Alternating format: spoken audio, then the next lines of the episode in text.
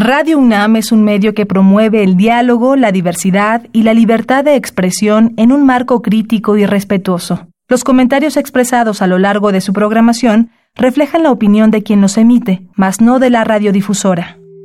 Antes de los museos, a la mitad del camino entre el tesoro y el hallazgo, Gabinete de Curiosidades. refugio de experimentación, memoria y diversidad sonora. Con las coleccionistas de sonidos Frida Rebontulet y Luisa Iglesias.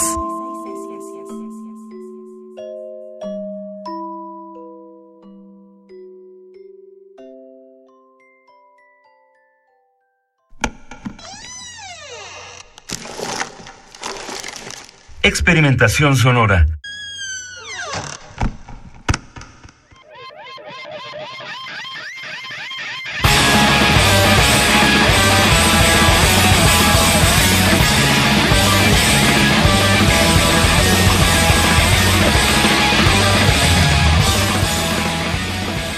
Bienvenidos a Gabinete de Curiosidades. Luisa, ¿cómo estás? Luisa Iglesias. Querida Frida Rebontulet, espantada con tus historias de miedo.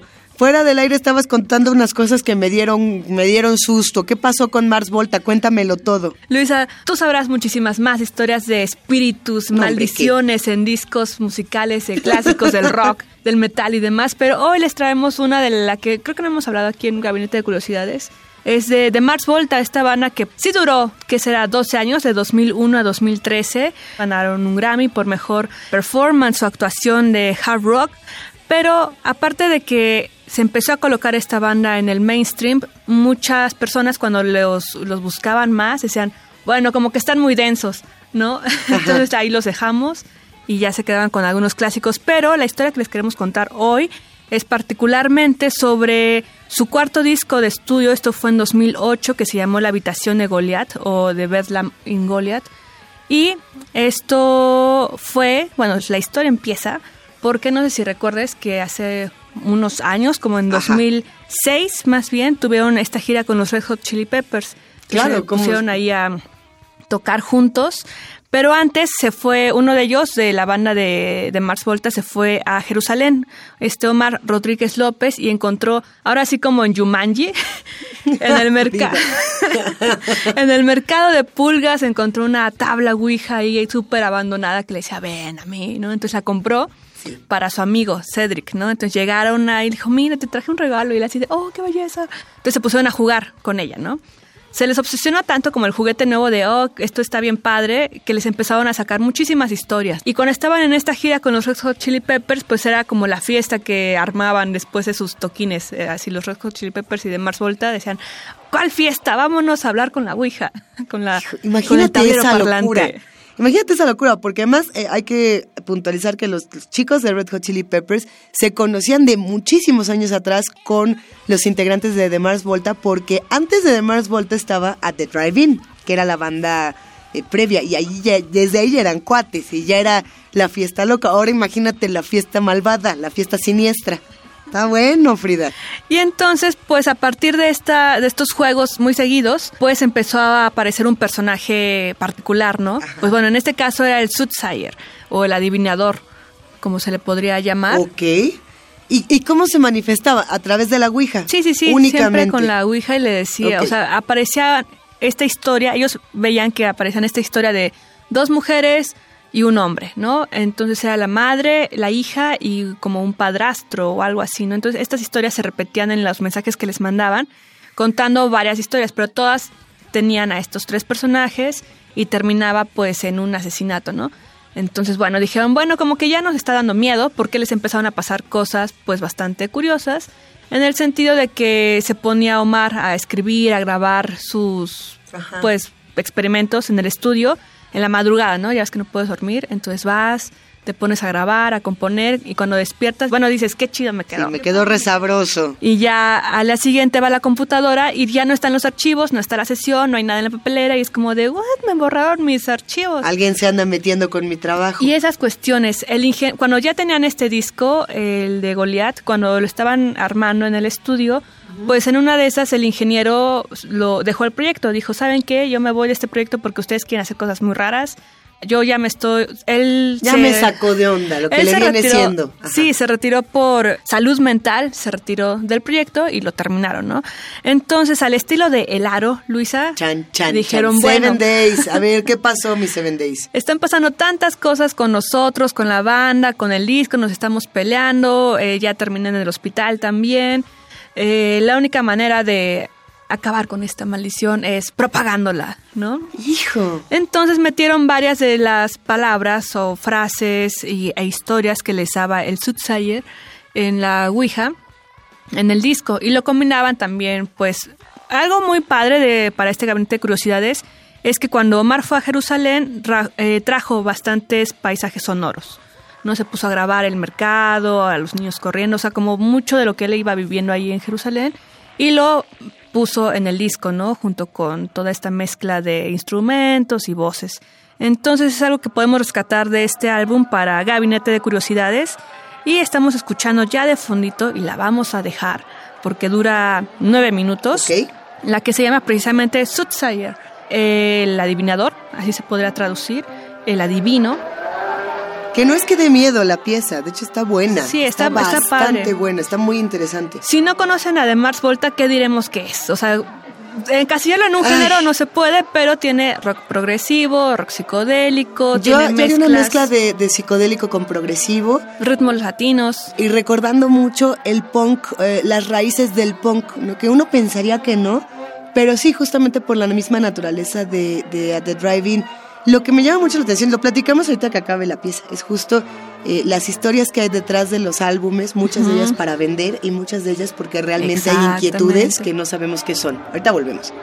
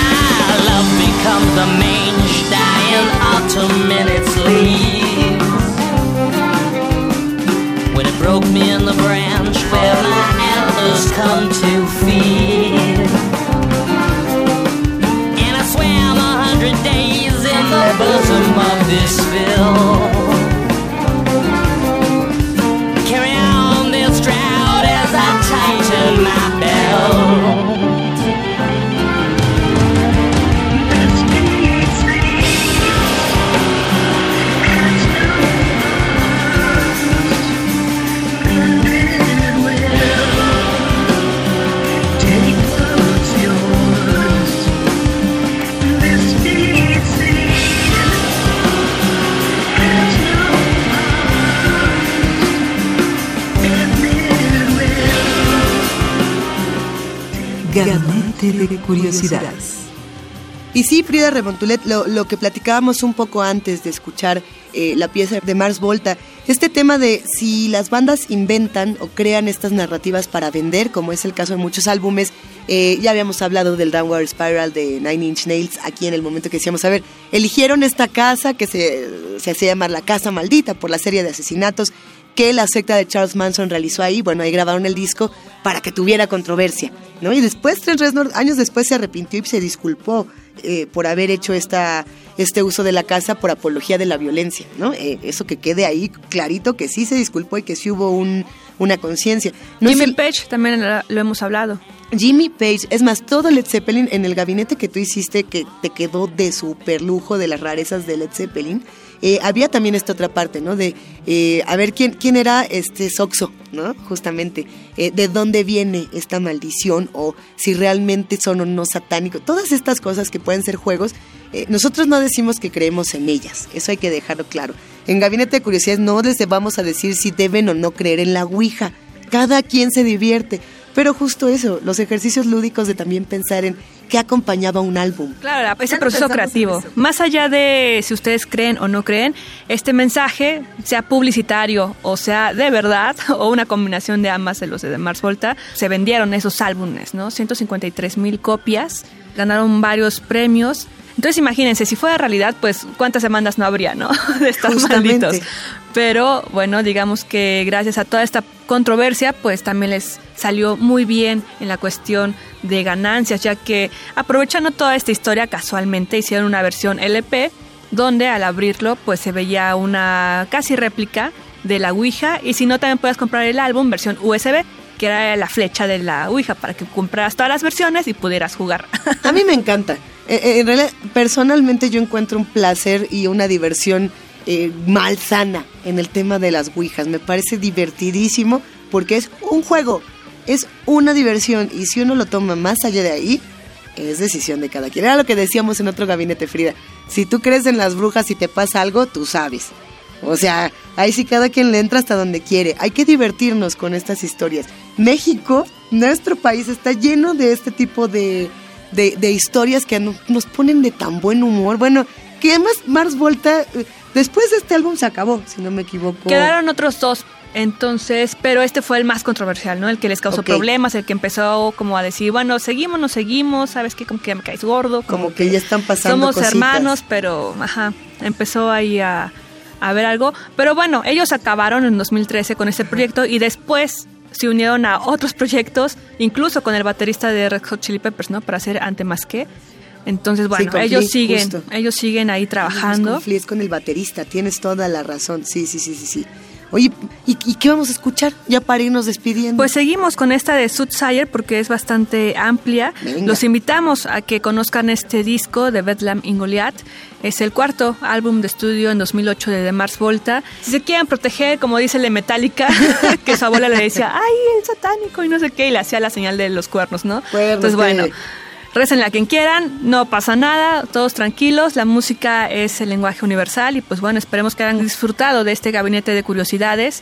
Luisa, muchísimas gracias. Te quiero, Frida Rebontulet. Gracias a ti. Libertad de culto y de, y de cháchara. No, no es cierto. Libertad de lo que quieran. Adiós.